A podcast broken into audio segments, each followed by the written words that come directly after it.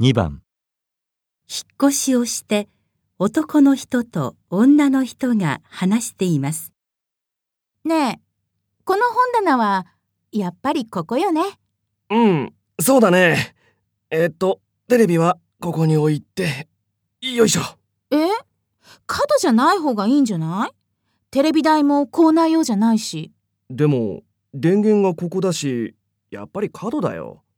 電話はどこに置くあなたの机の上でいいんじゃない電話はほとんどファックスにしか使っていないでしょ私はファックスはほとんど使わないし。ねえ、それより、やっぱりテレビこっちの壁側にした方がいいわよ。なんだか見にくいし。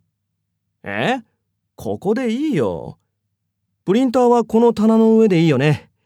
このプリンター大きくて机の上に置けないから。男の人と女の人は何について意見が合いませんか1、プリンターの大きさ、 2、テレビの置き場所、 3、電話の使い方、 4テレビ台の形。